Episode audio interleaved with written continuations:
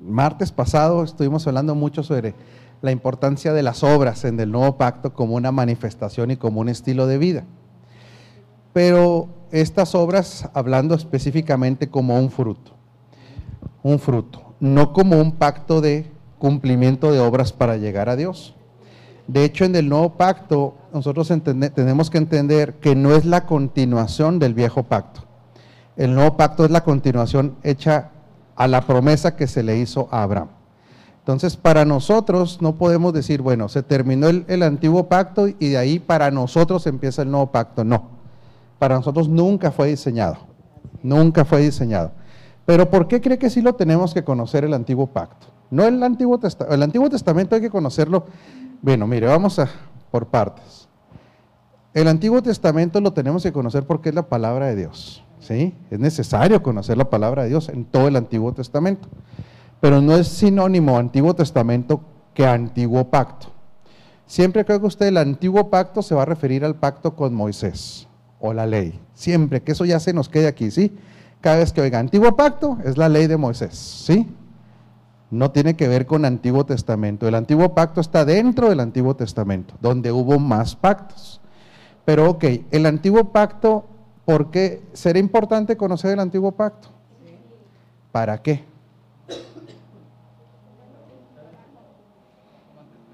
como un antecedente, porque era sombra de lo que debía venir, ¿sí? para ver cómo, qué instrucciones, qué pensamiento tenía Dios respecto a Israel, cómo les enseñó a, a convivir, para ver el corazón de Dios respecto a la ley moral, pero en ese sentido estricto, hasta ahí. No, como un pacto a nosotros no fue diseñado, para nosotros no fue diseñado. Por eso el nuevo pacto no continúa el pacto de Moisés. Simple y sencillamente el nuevo pacto para nosotros es informativo. ¿Con quienes sí terminaba? Para los judíos terminaba el antiguo pacto con la llegada de Cristo y empezaba el nuevo. Pero para nosotros debió haber sido única y exclusivamente este, educativo, conocerlo, pero no estaba diseñado para nosotros. Por eso dice Gálatas 3, 7, 9, 16 al 17. Sabed por tanto que los que son de fe, estos son hijos de Abraham. De modo que los de la fe son bendecidos con el creyente Abraham. ¿Usted cómo llegó a Cristo? ¿Por las obras o por la fe? Entonces usted está incluido ahí. En lo que se le prometió a Abraham, usted también está incluido. ¿Por las obras? Por la fe. Ahora bien, a Abraham fueron hechas las promesas y a su simiente. No dice ya las simientes como si hablase de muchos, sino como de uno. Y a tu simiente, la cual es Cristo. Esto pues digo, el pacto previamente ratificado por Dios para con Cristo, la ley que vino 430 años después no lo abroga para invalidar la promesa. Otra vez, vamos a recordar un poquito. El nuevo pacto, cuando nace como concepto? desde antes de la creación del mundo, ¿sí? Como concepto. Era algo que ya estaba, vamos a usar, utilizar términos humanos, ¿sí? Ya estaba negociado por ellos, por el Padre, por el Hijo y el Espíritu Santo. En el pacto eterno o en el plan eterno de Dios, ya existía la iglesia. Y antes de la creación del mundo ya existía la iglesia. Sí, en el corazón de Dios ya estaba. Para efectos prácticos, ¿cuándo nace la iglesia?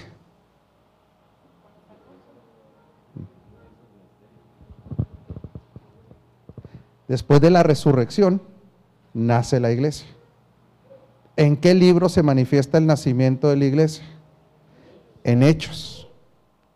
Entonces, los evangelios no son del nuevo pacto.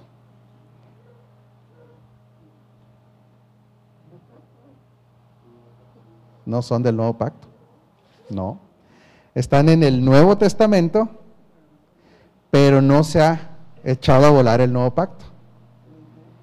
Por eso los evangelios eran una transición entre el antiguo pacto y el nuevo pacto.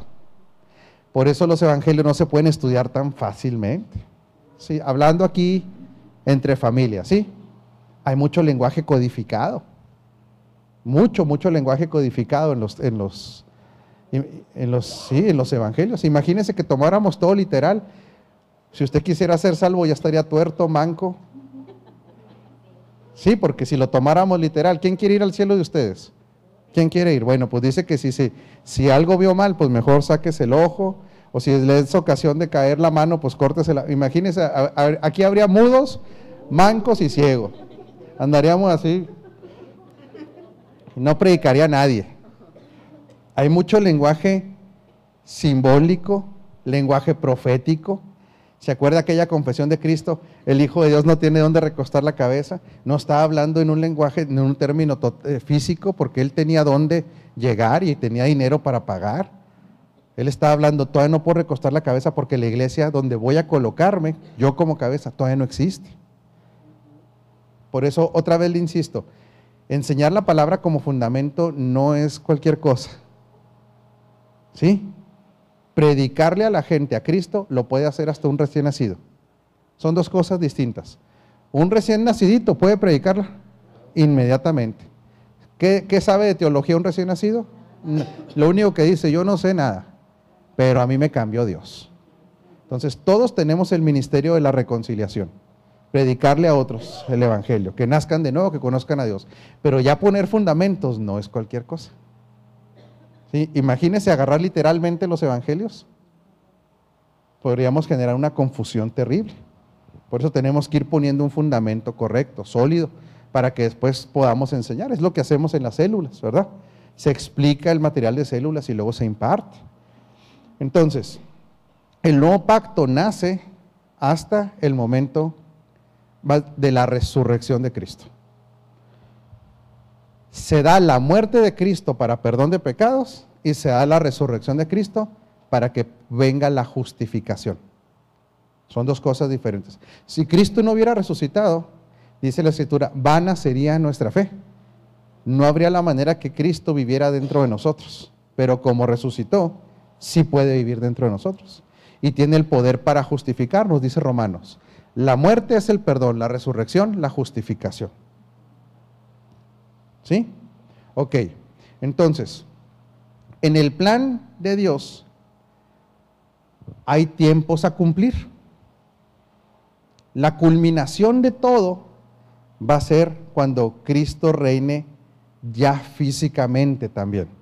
¿Usted qué, cree que Cristo va a reinar físicamente? Va a venir en su segunda venida y va a reinar sobre la, tierra como un, así como un rey, un soberano. Y todos los reyes de la tierra dice que le van a traer a él lo mejor de cada nación.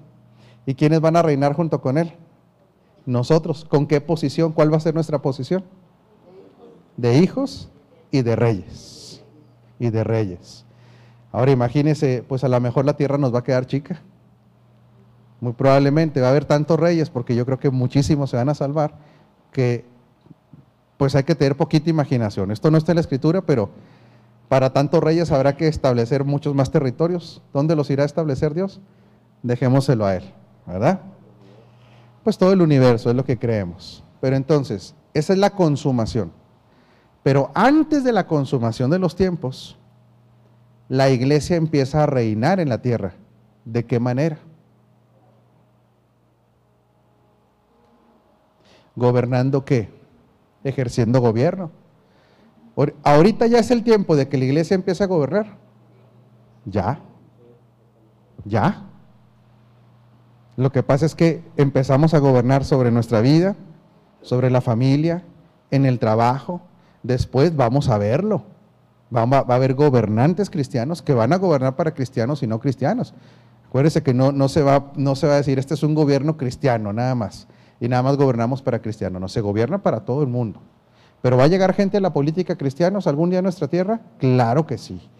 Y las empresas tarde o temprano le van a dar la gloria a Dios. Y los deportes. O sea, eso es de que la iglesia va gobernando aunque todavía Cristo no venga. Entonces, en el nuevo pacto, haga de cuenta que estaba establecido para este tiempo donde su iglesia, su esposa, ya empiece a reinar en vida. El problema es que el nuevo pacto no era tan fácil de entender porque el elemento, que lo vamos a ir viendo más adelante, era que Dios se metiera dentro de la vida de las personas. O sea que prácticamente Dios tuviera un cuerpo real en la tierra. Yo le hago esta pregunta a usted.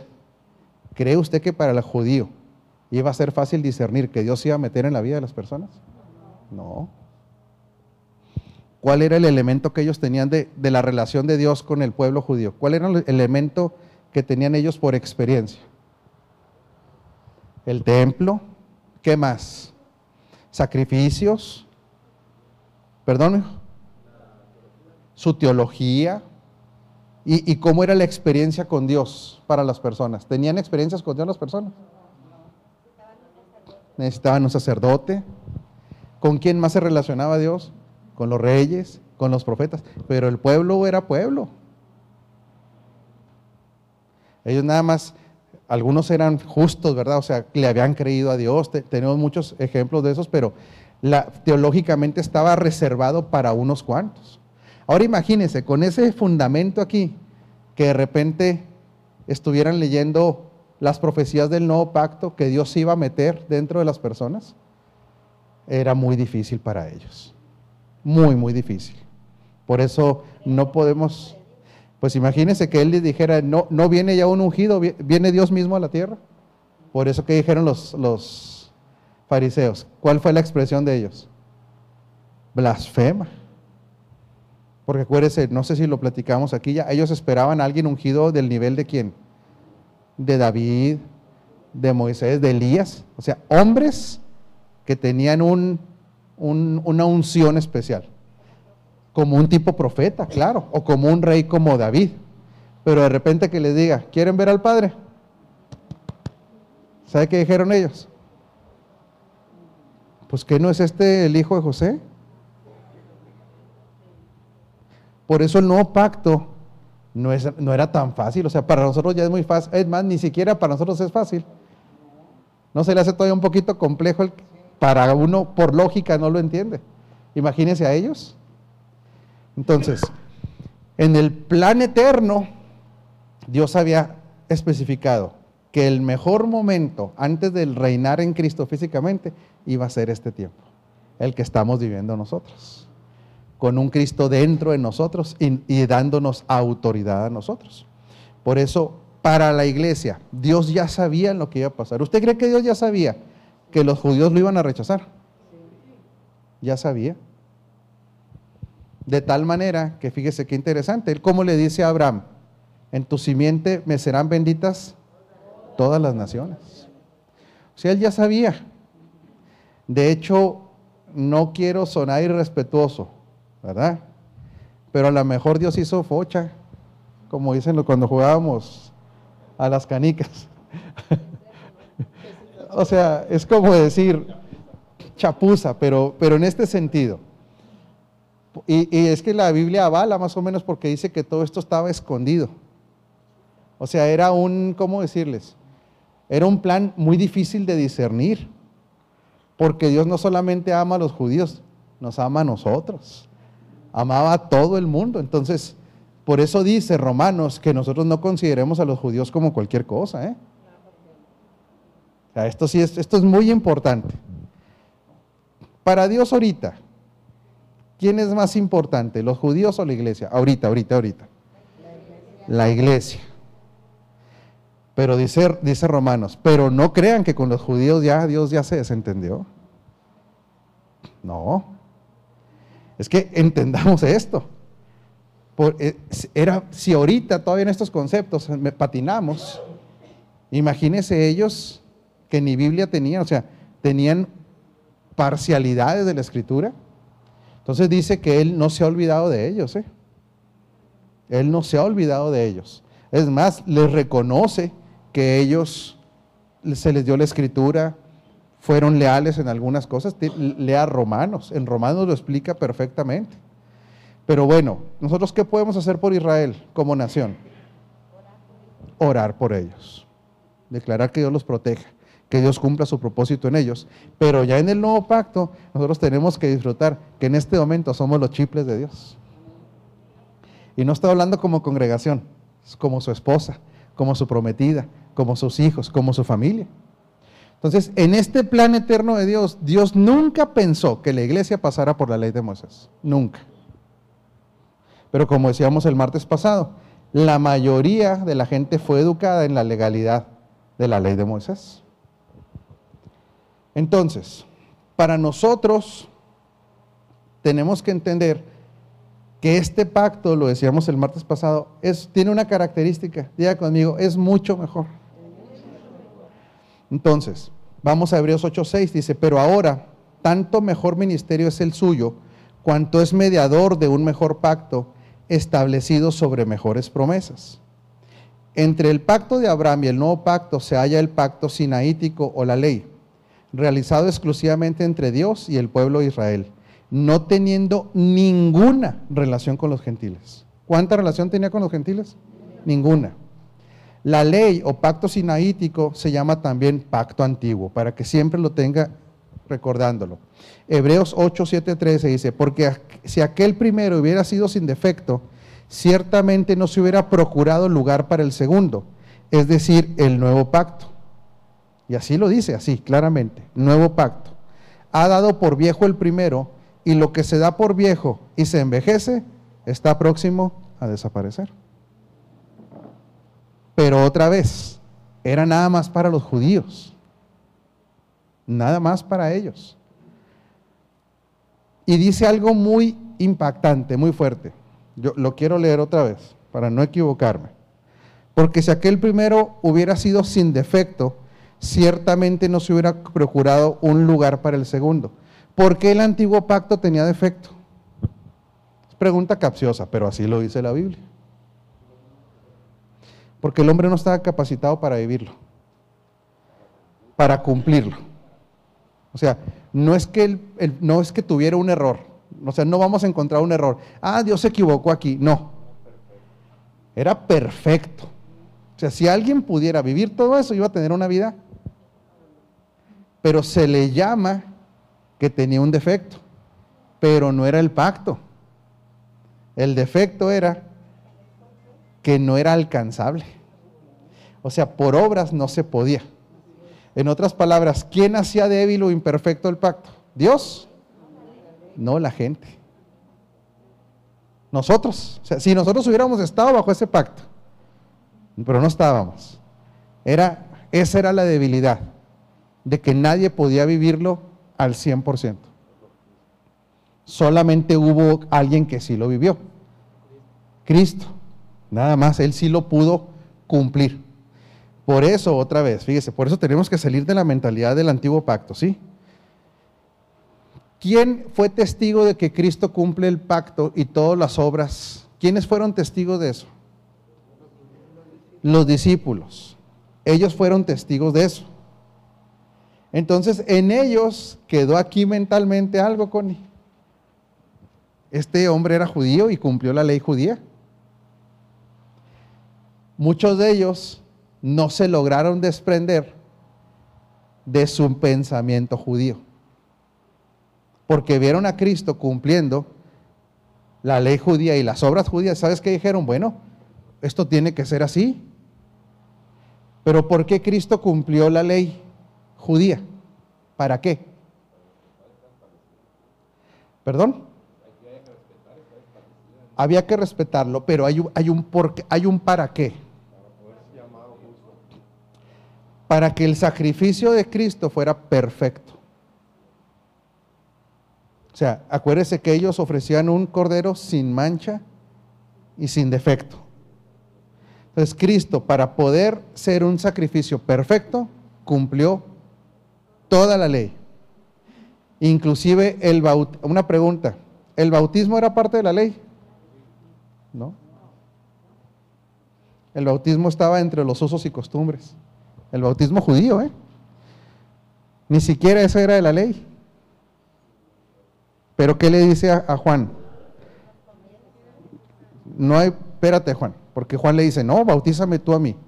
El bautismo era utilizado como un acto de fe para decirle, un acto público para decir, si pensaba de una manera, cambio mi forma de pensar. Si tenía una religión, cambio de religión, por así decirlo, o de creencias, perdón. Sí, cuando alguien inclusive pagano se quería convertir al judaísmo, se bautizaban. mm, y la circuncisión también. Pero entonces Jesús cumple toda la ley, absolutamente, para hacer un sacrificio perfecto y por otra, por otra causa también. Esta nos atañe a nosotros directamente, ya a nuestra vida práctica de hoy. Un sustituto. Entonces, si Él cumplió toda la ley, fue declarado como por el Padre. Justo o perfecto. Entonces, como Él sí fue justo, perfecto, y fue la sustitución con nosotros, haga de cuenta que la negociación de Jesús con el Padre fue eso. Yo voy a cumplir todo. Y ahí en la cruz, ellos que son pecadores, todo su pecado viene a mí. Y toda mi justicia ganada va a ellos. Porque la justicia de Él sí se la ganó. Por obediencia perfecta. Por esos dos elementos no los podemos olvidar nunca. ¿Sí? Él cumplió toda la ley judía para hacer un sacrificio perfecto y luego para después ser declarado justo. No porque era hijo de Dios, ¿eh? Esto sí acuérdese. Él no fue declarado justo por ser hijo de Dios. Fue declarado justo porque cumplió toda la ley. No falló en ninguna. Y luego después de eso, ahora sí, yo quiero que el pecado tuyo, Irra, venga sobre mí y mi posición de justo sea sobre ti. ¿Perdón? Fue una transferencia. Por eso en la cruz se dio esa transferencia. ¿Cómo lo dice la escritura? Él fue hecho pecado para que nosotros fuésemos hechos la justicia de Dios en Cristo Jesús.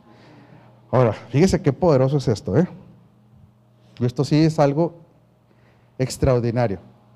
Siempre pensamos en justicia nada más al nivel del Hijo. Pero usted es tan justa también como el Padre.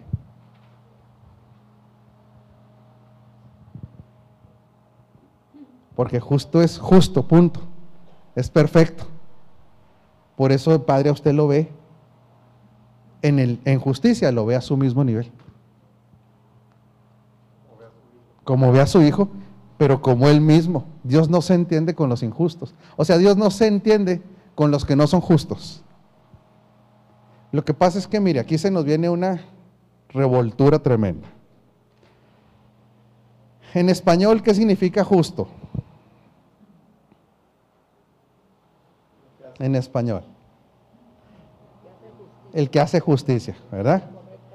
Eh, es, es, una expresión incorrecta en español, porque la gente lo toma como justiciero. ¿Sí? En inglés una cosa es justice y otra cosa es righteousness. Y en justicia, tanto en el griego o en el hebreo, era justificación. Que justificación es el elemento que Dios utiliza para poner una posición igual con otra cosa. Se los explica antes, pero es bueno, bueno recordarlo. Por eso tenemos la mente de justicieros. Que se haga justicia. ¿Qué pensamos en justicia? Que lo que hace, reciba. Eso pensamos en justicia, ¿verdad? Es que no es justo. A mí deme lo que yo merezco. Bueno, yo le voy a decir una cosa, esa justicia no nos conviene a nosotros. La justicia justiciera no nos conviene. Nos conviene la justificación. Son dos cosas totalmente distintas. La justificación lo que hace, por ejemplo, cuando usted está en una en la computadora, ¿se ha fijado que hay una cosa que dice justificar? ¿Lo ha visto? Le pone justificar y, y todos los escritos los pone en el mismo orden quedan dentro de una misma línea. ¿Sí se ha fijado? O sea, en Word queda parejito. Justificar es llevar a alguien al nivel del con el de a quien, a ver, no, sí es perfección, pero para entender lo que es la, la acción de justificar.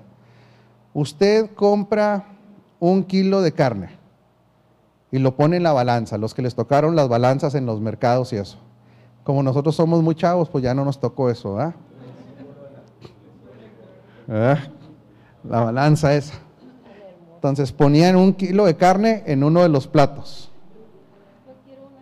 Y para que fuera exactamente un kilo, para que usted le cobraran un kilo, del otro lado ponían qué? La contrapesa. Esa contrapesa, cuando llegaban al mismo nivel, usted pagaba lo justo.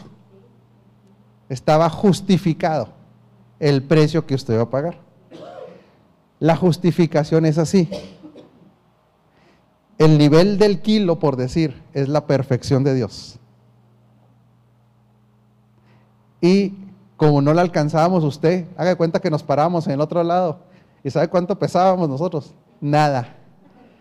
Haga de cuenta que era poner una pulga contra un elefante, por así decirlo. Y aunque la pulga hiciera así, brincándole, el elefante nomás lo vería así, ¿eh? Es más, ni lo veía. Ni lo veía. Entonces, ¿qué es lo que hizo Cristo? Él, él es el contrapeso. Nos llevó, pero el acto, el acto de justificar es llevar a poner en el mismo nivel algo contra algo. Por eso esa justificación, Él se presenta ante el Padre y le dice, ese nivel de justicia que yo tengo, de perfección, ahora quiero que lo tengan los que ponen su fe en mí. Y el Padre le dijo, cumpliste los requisitos, te lo concedo. Y a usted y a mí nos llevó al mismo nivel que Dios. Bueno, no más que Cristo, que Dios en todo su. Por eso una traducción en, hebreo dice, para compartir la, justicia o la perfección de Yahvé. No más de Cristo. Es que esto es gloriosísimo. Por eso le digo, a ver, ¿todavía se le hace a usted fácil de entender eso? O sea, ya entendimos el mecanismo, pero acá, que usted diga, lo merezco, no. Ahora imagínense los judíos. Entonces, dice, nuevo pacto, ha dado por viejo el primero y lo que se da por viejo, bueno, otra vez, estábamos ahí de por qué era imperfecto. No era imperfecto en sí el diseño, era que no era posible de cumplirlo, imposible. Por eso vino Cristo. La ley no es de fe. Fíjese cómo dice Gálatas 3:12. Y lo dice más claro ni el agua. Y la ley no es de fe. Así dice. Sino que dice, el que hiciera estas cosas vivirá por ellas. Pues más claro ni el agua. La ley no se activaba por medio de la fe. Los beneficios de la ley judía o la ley de Moisés se activaban por medio de las obras. Nada más. Ahí la gente no podía negociar. No, es que yo tenía fe en ti. No, es, que, es que esas no son las reglas del juego. Las reglas del juego en el antiguo pacto es que todo, absolutamente todo, era por obras. Pero había gracia de todas maneras. ¿Por qué había gracia? Porque como el mismo judío, aunque estuviera bajo la ley de Moisés, no podía cumplir con todo, al final del año decía Dios, bueno, no los quiero ver mal. Quiero seguir tratando con ustedes como pueblo. Lo único que voy a hacer es que me voy a hacer así. Voy a cubrir su pecado. Pero para mí siguen siendo lo mismo. O sea, siguen siendo imperfectos. Siguen siendo pecadores. Pero vamos a hacer algo. Como ustedes los escogí como pueblos, y digan conmigo, y yo puse las reglas, digan, díganlo. Entonces no me puedo echar para atrás. Eso es, lo impactante de que Dios tenga mentalidad de pactos. Esto es lo que, esto sí no lo entiende el mundo. El mundo no entiende la mentalidad de los pactos. Por eso usted y a mí nos van a criticar. Es que tu Dios se contradice. ¿Cómo que dijo una cosa y luego dijo otra? No es que se esté contradiciendo, es que Él va cambiando las reglas. Pregúnteme por qué. Porque Él quiere. Por su soberanía. O sea, él dijo, en este tiempo voy a tratar así con ustedes. Si, al contrario nos debía sorprender que él pudiendo hacer lo que quisiera, fíjese cuánta gracia había en ese pacto. Para seguir tratando con ellos como nación, se presentaba, ahora sí vamos a entender, la presentación del sumo sacerdote una vez al año. El sumo sacerdote se presentaba en el lugar santísimo, ¿sí? Ya se había, ya se había hecho la muerte del, del animalito y él presentaba ese sacrificio de ese animal para cubrir, cubrir nada más, ¿eh? el pecado de toda la nación. Entonces, había gracia. Sí, ¿por qué? Porque ellos no pudieron de todas maneras cumplirlo. Entonces le dice, pero vamos a seguir adelante. Ese animalito, vamos a... Las reglas del juego en el antiguo pacto es que el pecado de la nación va sobre el animal. Por eso después se le llamaba la figura del, en, otro, en, otro, en otro acto, pero se le llamaba la figura del chivo, chivo expiatorio. De ahí viene chivo expiatorio, la palabra chivo expiatorio, porque expiaba la culpa por los hombres. ¿El chivo tenía alguna culpa? Él era, por eso, acuérdense lo que hacían con, el, cordero que, se, presentaba. El, cordero se llamaba arnio el arnio. Ese corderito, fíjese lo que hacían las familias cuando le presentaban su sacrificio familiar. ¿eh? Ya no estoy hablando el de toda la nación, pero como familia también ellos presentaban un sacrificio en el día de la Pascua. Y ellos les ordenaban comprar un corderito que se llamaba arnio, que tenía que ser puro de raza. ¿Y sabe qué les pedían a, a ellos que hicieran? Como familia. Haga de cuenta como un perrito como una mascota. Entonces lo criaban los niños, así hasta que se les generaba la ternura más grande como por su mascota. Entonces e, e, ese corderito venía a ser como parte de que de la familia.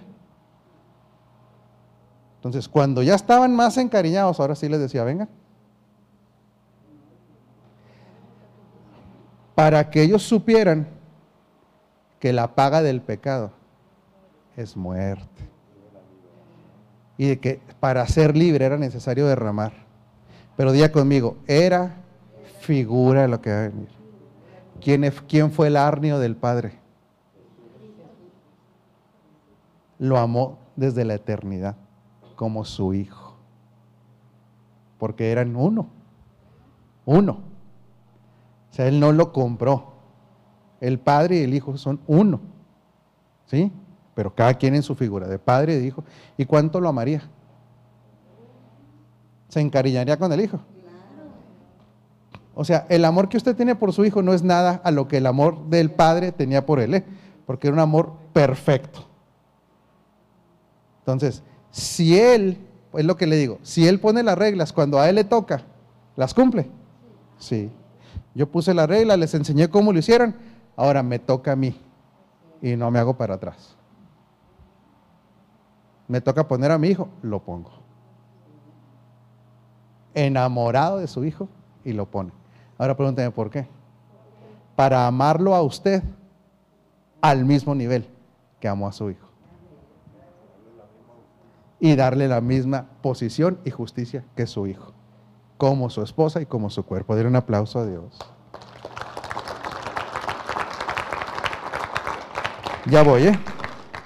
Por eso aún dentro de la ley había gracia. Porque todo el pecado de la nación era puesto sobre el sacrificio que se hacía para expiar a la nación. Una vez al año era ese, ese sacrificio. Pero, ¿por qué seguía siendo débil la ley? Al año siguiente otra vez. Y al año siguiente otra vez. Y por otra causa. Transformaba a las personas seguían teniendo la misma naturaleza pecadora, la misma. ¿Podían dejar de pecar? Ahora sí, ingeniero. Entonces, si los sacerdotes, ah, si los sacerdotes este, nada más en dos ocasiones al año llevan a cabo los sacrificios para el perdón de los pecados, ¿qué es lo que hacían el resto de los días? Todos los días ofrecían sacrificios, todos los días ofrecían sacrificios y que por la sanidad y que porque estaba sanado de la lepra y que por todo, pero todos los días había sacrificios en el santuario. Ese sacrificio que hablamos es del anual por toda la nación, pero la actividad, eh, el Yom Kippur, pero la actividad sacerdotal era diaria y trabajaban y, y, no está, aparte no es tan romántico como hoy podemos pensar Imagínense el lugar donde se hacían los sacrificios, era un derramamiento de sangre, de excremento, o sea, era, no creo que era una profesión nada más bonita. A los diez leprosos que sanó los mandó con el sacerdote para que ofrecieran un sacrificio para poderle certificar su sanidad. Era un sistema de era pues sacrificial, pero era un sistema de trabajo. O sea, Dios lo veía, para los levitas era su trabajo. ¿Sí? No sé si hay otra pregunta. entonces, por eso es que la ley no perfeccionaba. O sea, por eso es que la ley era imperfecta. No era en el diseño, quedó claro, sino que no se podía cumplir y no transformaba a nadie. Ok, pero aún para ellos, dice, al decir nuevo pacto, ha dado por viejo el primero y lo que sea por viejo y se envejece está próximo a desaparecer. La ley no es por fe, ya, lo dijimos. El que hiciera estas cosas vivirá por ellos. Hebreos 8:6. Pero ahora tanto mejor ministerio es el suyo, cuanto es mediador de un mejor pacto establecido sobre mejores promesas. Así que, por eso es mediador de un nuevo pacto, para que interviniendo la muerte para la remisión de las transgresiones, que había bajo el primer pacto, los llamados reciban la promesa de la herencia eterna. En otras palabras, si Cristo no hubiera muerto, ¿cuál sería el sistema que seguiría operando para los judíos? El de Moisés. Ahí seguirían. La bronca para nosotros es que no era para nosotros, Nonis. Pero ahí le va. Si Cristo no hubiera muerto, dice la Escritura, que usted y yo estaríamos sin pactos, sin Dios, sin esperanza, sin perdón. Viviríamos una vida, ¿sabe cómo? Espera, tristísima. Una desesperanza increíble. Nada más acuérdese que Dios es justo. Y dice que a los que sin ley morían eran juzgados de acuerdo a su conciencia. Por eso es tan importante el discipulado, porque ustedes ahora que están entendiendo esto, digo, pues no, no me conviene irme al pecado si estoy glorioso. Y por eso mismo debemos entender también a los recién nacidos que no tienen nada de discípulos de que sean como son. Y aquí, fíjate hasta dónde nos vamos, y vamos a leer el versículo otra vez. Así que, por eso es mediador de un nuevo pacto para que interviniendo muerte para la remisión de las transgresiones que había bajo el primer pacto, los llamados reciban la promesa de la herencia eterna. Aquí Dios ya lo lleva esto a un nivel de eternidad. Ya en el nuevo pacto no, ya no se está pensando solamente en algo terrenal. Nos estamos yendo a la dimensión de qué? De lo eterno. Por eso el pacto de Dios es un pacto eterno. Por eso el creyente, el que ya nació de nuevo, ya no va a morir. Usted ya no se va a morir. A usted le va a faltar nada más la respiración y el bombeo del corazón de este, de este bios, de este cajón. Pero usted ya nunca va a morir. ¿Sabe cuándo va a morir? Nunca.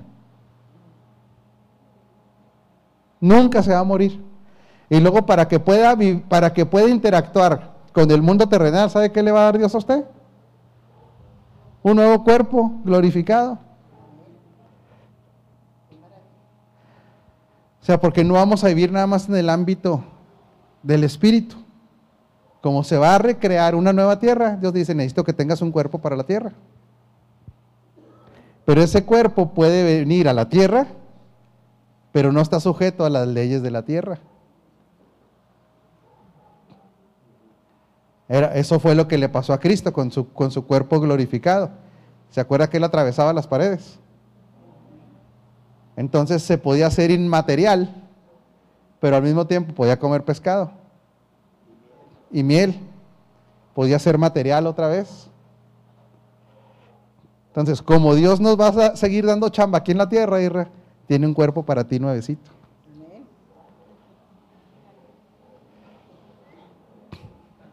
Y ese no tiene, ahí se cumple a plenitud. Por su llaga fuimos todos Porque ese cuerpo no tiene nada de enfermedad. No es susceptible a la enfermedad.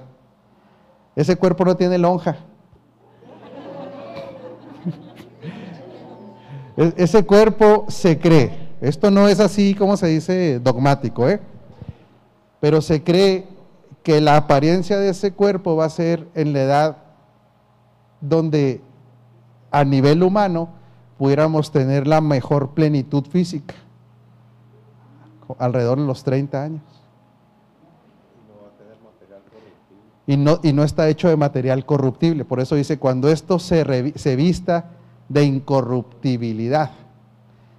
Pero Dios quiere darnos ese cuerpo para que podamos operar en el mundo físico. ¿Sabe cuándo se O sea, eso de que el mundo se va a acabar no es cierto.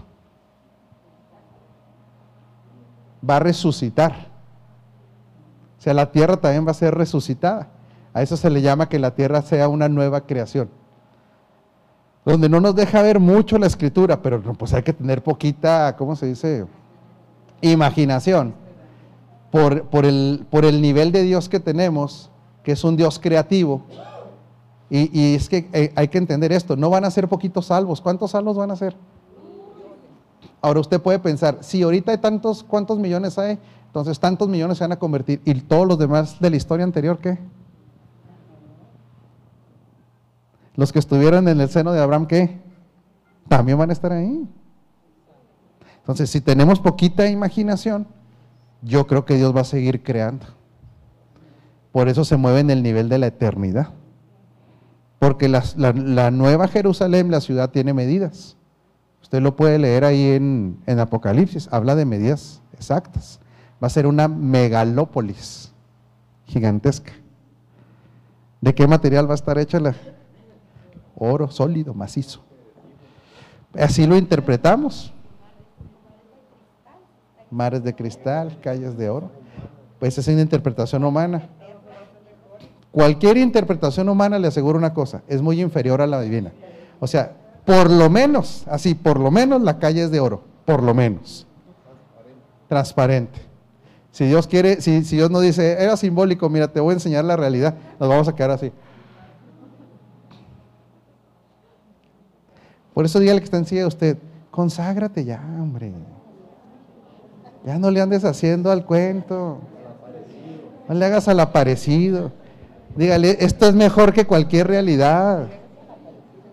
Esto es mejor que cualquier realidad. Lo otro va a ser prácticamente irreal. Ahora se fija que cuando profundizamos en esto, el concepto religión, ¿dónde queda? ¿Dónde queda el concepto ritos? Ahora, se fija claramente que todo está centrado en Cristo. Por eso la Biblia es cristocéntrica desde el Génesis hasta el Apocalipsis. Absolutamente cristocéntrica.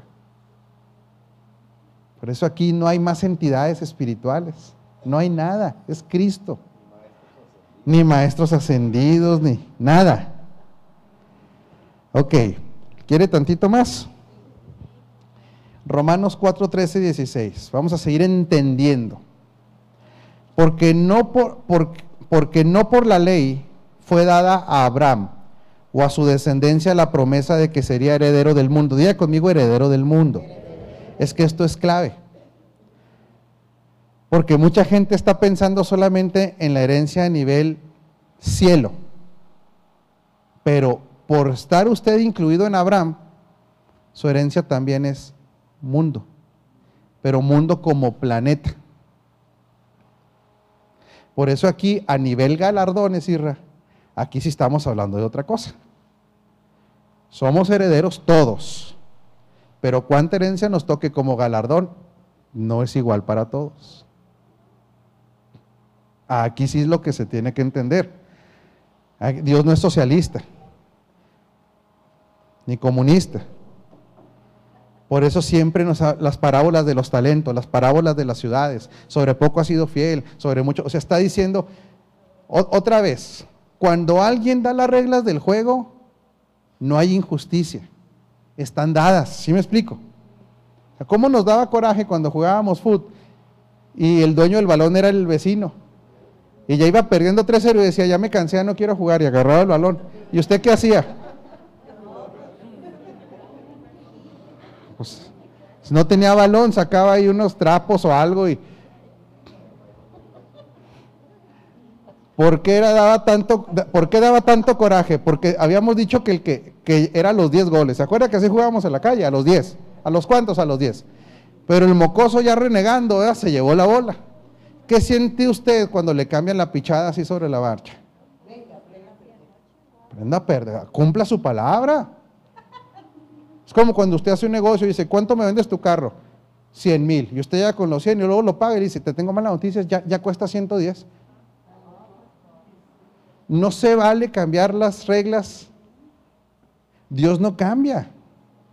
O sea, cuando Dios ya entra a un pacto, Dios dice, así nos quedamos. Por eso mucho creen, lo que no hay que entender, lo que hay que entender claramente, que los niveles de reino y de gobierno en la eternidad no van a ser iguales para todos. Eso sí hay que entenderlo. Ahí es donde viene hasta cierto punto, usted va, hágale así.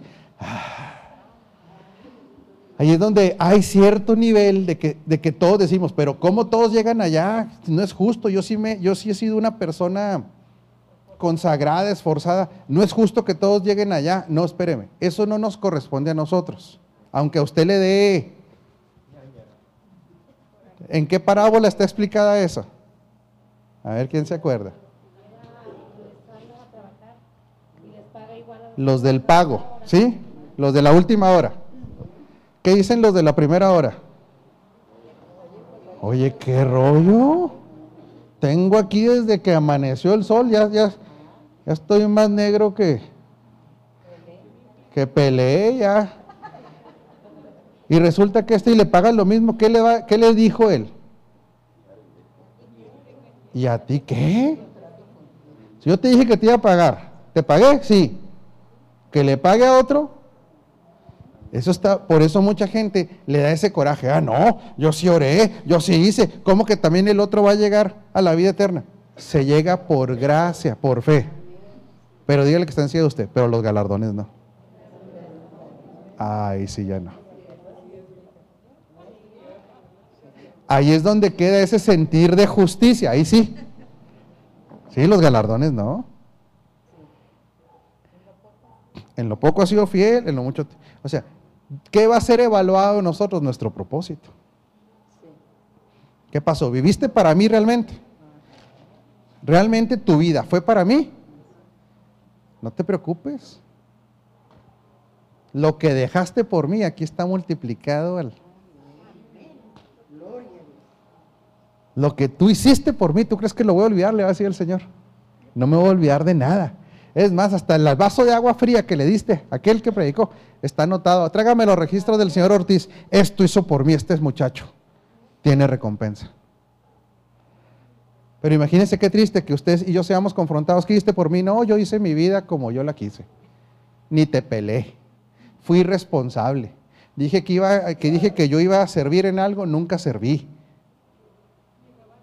Llegaba tarde, dejaba tiradas las cosas. ¿Sí? Y no nada más eso. O sea, aparte todavía, aparte todavía, me fui al mundial. Quiero lo mismo que aquel, porque sí. Sí, esa es la, esa es la realidad. Y no era el de Brasil. Y no era el de Brasil. Ahí dice, será el... Sí, porque usted va a decir, pues si ese cuate, yo, lo, yo nací primero de, nuevo que él. Mira nomás las dimensiones de gobierno sobre las que los puso Dios. Porque Dios habla de, que los galardones son coronas y son ciudades. Corona símbolo de qué? De gobierno y autoridad ahí es el, la llorada de que, ¿cómo, Señor? ¿Leíste tanto potestad, tanto poder?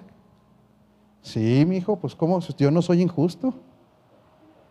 La justificación y el que llegaras aquí es por fe, por gracia. Pero que tú hayas querido hacer de tu vida un desastre, esa ya no es mi responsabilidad. Eso ya no es mi responsabilidad.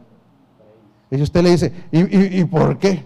Porque todavía aparte de eso me metí a vivir dentro de ti y desde dentro de ti yo te estuve diciendo lo que tenías que hacer.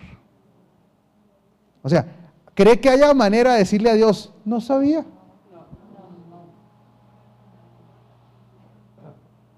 Ahora resulta que a Chuchita la bolsearon. No, no, no, eso no existe.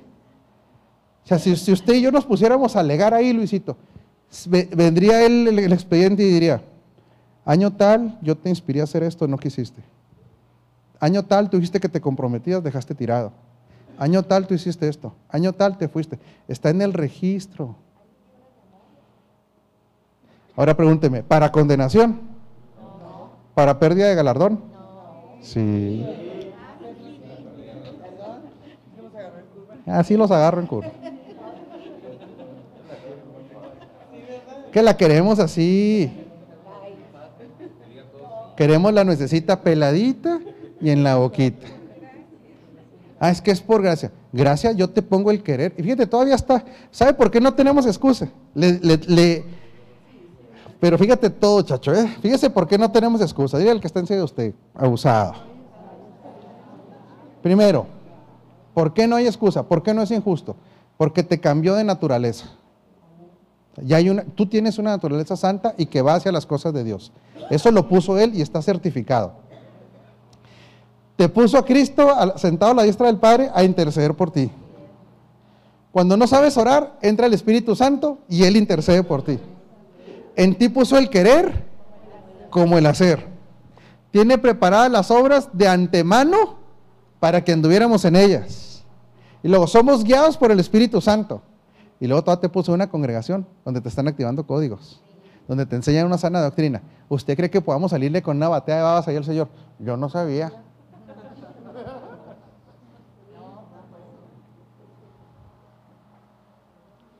No se puede. No se puede.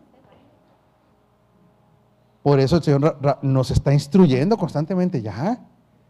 Ahora, ¿cuánta condenación hay para los hijos de Dios? Porque esto ya no trata de salvación. No tiene que ver nada con la salvación. Ok. Nos quedan cinco. Porque no por la ley fue dada, porque si los que son... Ok, otra vez leemos Romanos 4, 13, 16. Porque no por la ley fue dada a Abraham o a su descendencia la promesa de que sería heredero del mundo, otra vez, ¿verdad? Sino por la justicia de la fe. Entonces dígale que está encima de usted, es que a ti te va a tocar algo del mundo todavía. Sí te va a tocar, te va a tocar algo aquí, mamá. Te van a dar territorios aquí. De hecho, en la mentalidad de heredero, ¿cuándo empezó nuestra herencia? Hasta que lleguemos allá. Usted ya está recibiendo herencia aquí. La herencia la empezamos a recibir desde aquí. Ya. Eso es ya. Pero la manifestación completa de la herencia va a ser en el cumplimiento de los tiempos. Ahí va a ser una, la entrega total de la, de la herencia. Dice, pero esa, esa posición de heredero del mundo no fue por obras, fue por medio de la justicia, por medio de la fe. Porque si los que son de la ley son los herederos, vana resulta la fe y anulada la promesa. ¿Qué significa esto? Que si Dios trató con Abraham en base a una promesa, que la recibió por medio de la fe, si Abraham hubiera salido con la burrada de decirle, yo me lo merecía ser heredero, Dios le hubiera dicho no. Entonces se te anula la fe por la que entraste, mejor que ese, mire, calladito se ve más bonito. Usted entró a la posición de heredero entró por la fe. Por la fe. Esa posición no nos la ganamos, ¿sí? Porque si los que son de la ley son los herederos, van a resulta la fe y anulada la promesa. Pues la ley produce ira.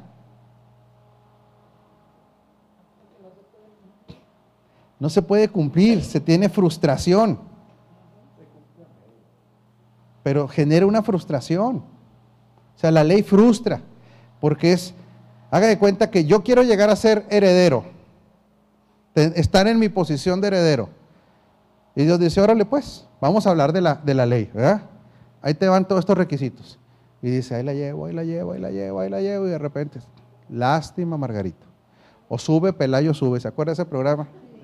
Ya iba llegando en el palo encebado y para abajo. ¿Ah? Y vuelve a empezar. ¿Quién era, el que, eh, ¿Quién era el que dirigía el programa del palo encebado? Pelayo, ¿no? Se atacaba de risa ese viejo. Porque la ley pudiera compararse como eso. Lástima, Margarito. Imagínese, producirá ira. Produce ira porque nunca se alcanza por obras, nunca, nunca. Y ahí la llevo y me esfuerzo. Ni hijo ni heredero. No llegas. Ni justo, ni hijo, ni heredero. Por eso produce ira. ¿Por qué más produce ira la ley? Porque se empieza a generar el legalismo, ¿sí? el pensar en base a obras, empieza a generar, ¿sabe qué? Discordia, competencia. ¿Quién es más, quién es más reconocido? ¿Quién es más famoso? ¿Sí? Y se empieza a generar golpeteo, a ver quién es más. ¿Sí? Cuando, cuando se quiere apantallar para lograr una posición. ¿Sí? Produce ira. Pero donde no hay ley, tampoco hay transgresión. Híjole, esto está increíble. ¿eh?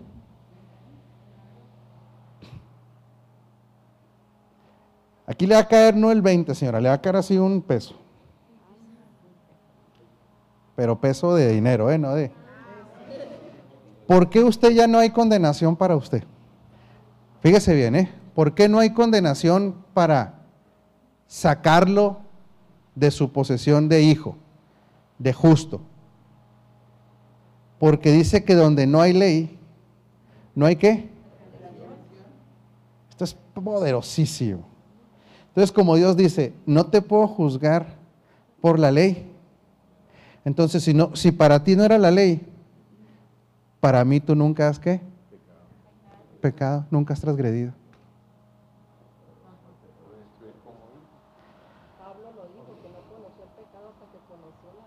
Sí, pero para un efecto legal, para un efecto legal, cuando no hay ley sobre un asunto, no puedes meter al bote a esa gente porque no hay ley. Haga de cuenta que no, ahorita no hay ley para que si usted se come unos tacos al pastor, no lo meten al bote, ¿verdad? Usted, bueno, yo, yo invito después. Y usted se echa sus tacos al pastor y le da miedo que se vaya a ir al bote cuando usted echando, está echando sus tacos. ¿Por qué no? No hay ninguna ley que diga que si usted se echa unos tacos al pastor va al bote. No hay ley. Si mañana sale de la Cámara del Senado, ya aprobada las leyes en las dos cámaras, el que coma tacos al pastor se va al bote y usted deja de comer. A escondidas. ¿Qué pasó, hombre? Entonces, Diga conmigo, para condenación no hay ninguna ley que me juzgue. Eso es esto. Para condenación. Sí, este, aquí es donde tropiezan mucho porque se les hace demasiado esto. Pero es cierto, donde no hay ley no hay transgresión. Sin embargo, sí existe corrección del padre al hijo eso siempre va a existir, porque no crean que estamos diciendo, ah, qué padre, así no, no, va a haber una corrección del padre al hijo, pero como padre, con amor, enseñando y con la palabra. Pero es una corrección para condenación. ¿Para qué es esta corrección? Para perfección. Porque eso sí quiero que le diga el que está encima de usted. Para Dios. Tiene en mente que tú llegues a la perfección. O sea, hay, que entender una cosa, Dios no es mediocre. Cuando Dios piensa en nosotros, dice, yo este muchacho quiero que llegue a ser perfecto. No le voy a solapar. Es que ya, ya no es una cuestión ya ni siquiera de pecado. Fíjese lo que Dios no solapa. Es que ahora va más allá. Ahora Dios no solapa el desorden. Dios no solapa la indisciplina. Dios no solapa la flojera. Dios no solapa la rebelión. Dios no solapa las intenciones incorrectas. Dios dice, no, eso a mí, eso, eso no va conmigo. Por eso Jesús viene y lo pone todavía hasta el nivel de las intenciones, dice. y si su justicia no fuera mayor que la de los fariseos, dice, ustedes no pueden entrar al reino. Porque los fariseos ya lo hicieron mecánico, ya lo tienen así, ya está hecho. Pero para Dios, Él conoce los corazones. Está bien, hijo.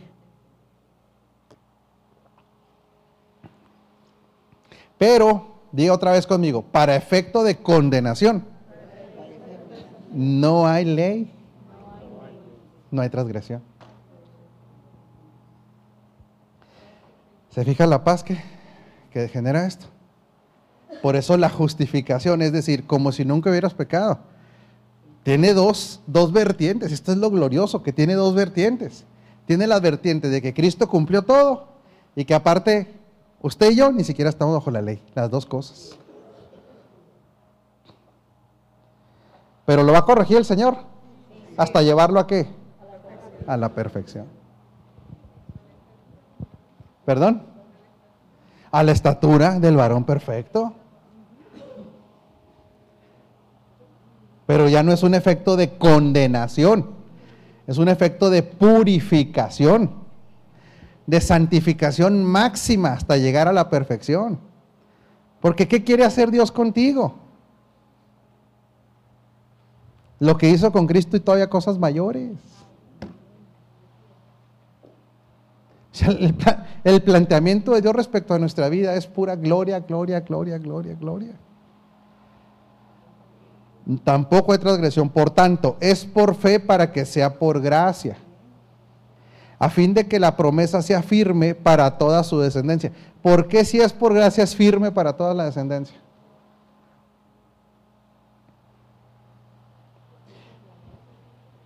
Porque ya no depende nuestra posición otra vez de que si falló el papá o la mamá o falló el abuelo o falló, ya nada. Yo lo recibí por gracia. Si mi abuelo hizo no hizo. Y si mi siguiente generación está en Cristo, aunque llegue a fallar en algo, sigue siendo por gracia. Ellos van a disfrutar.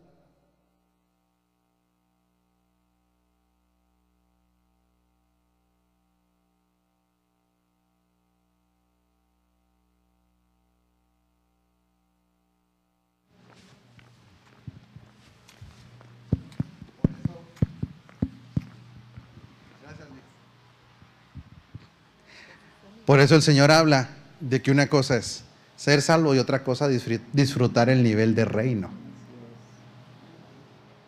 Son dos cosas distintas. Reinar es muy diferente a ser salvo. Nomás terminamos el versículo. A fin de que la promesa sea firme para toda su descendencia, no solamente para lo que para la que es de la ley, sino también para la que es de la fe de Abraham, el cual es padre de todos nosotros. Qué glorioso, ¿verdad? ¿Será importante conocer el nuevo pacto? Vamos a orar. Padre, te damos gracias de que este plan perfecto tuyo, hoy nosotros somos quienes lo disfruten. Pero ahorita aprovechamos para orar por todos los israelíes, Señor, que aún no te conocen. Intercedemos por ellos para que ellos te conozcan a ti, porque la salvación de ellos sigue siendo tú, Señor no es la religión judía, sigue siendo tú. Y sabemos, Padre, que cuando empecemos a ver más aún, Señor, lo que tú hagas con ellos serán que los tiempos se están acortando. Por eso intercedemos por ellos, por su salvación. Por cada judío en la tierra, oramos por su salvación.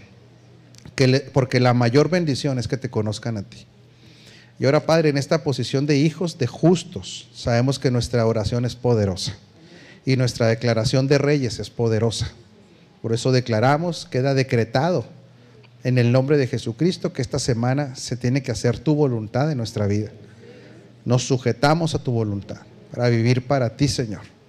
Y declaramos que todo el lugar, Señor, donde nosotros lleguemos, somos participantes en el establecimiento del reino. En el nombre de Jesucristo el Señor. Amén.